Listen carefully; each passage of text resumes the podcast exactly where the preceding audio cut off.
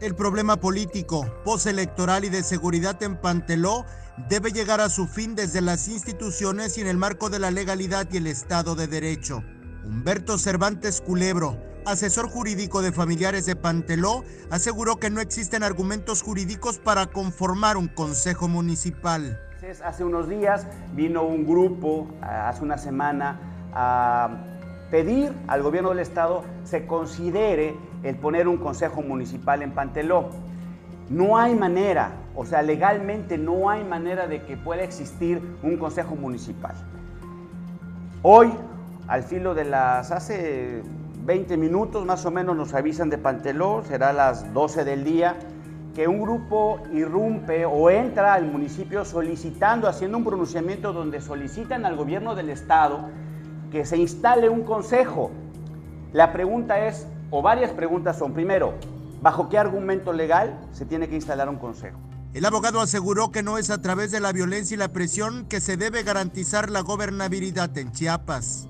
Un grupo armado no puede llegar a irrumpir y quitar a un presidente municipal o a un ayuntamiento porque no quiere. Panteló es un municipio que efectivamente ha sufrido mucho, pero no es con violencia. No es con violencia ni es entrando a la fuerza como se va a rescatar la gobernabilidad del municipio. Se ha dado ya mucho tiempo para que se logren acuerdos y en cualquier acuerdo es un ceder y un ganar. Cervantes Culebro también cuestionó el desafuero del presidente municipal electo Raquel Trujillo. El poder legislativo no puede, más que en casos muy extremos, muy, muy, muy puntuales, quitar el fuero a un funcionario que tiene fuero. Pero es, es porque está probado que efectivamente hay, hay, hay este, es un delincuente consumado, que efectivamente ha violado, ha hecho, ha matado.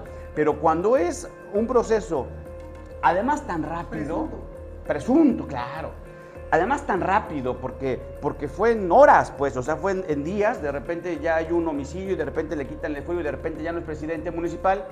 Y la pregunta obligada es, bueno, y entonces si somos tan rápidos para hacer un, proceso, para, para, para, para armar una carpeta de investigación, ¿por qué pasan cuatro meses y con 21 personas que están secuestradas no podemos agarrar, por lo menos para interrogar por lo menos para interrogar a quienes se llevaron a 21 personas secuestradas.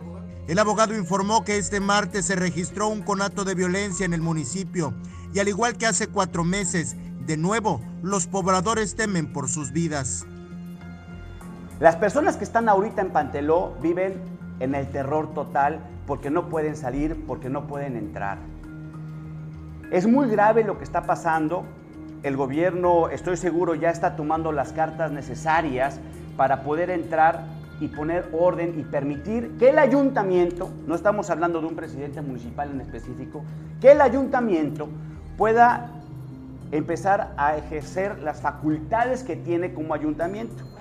Aquí es en donde los diputados locales del estado de Chiapas tienen que estar, en estos, en estos temas.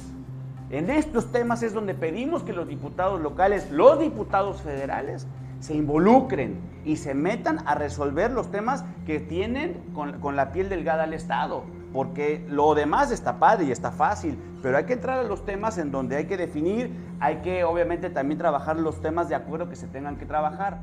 Con imágenes de Christopher Canter, Eric Ordóñez, Alerta Chiapas.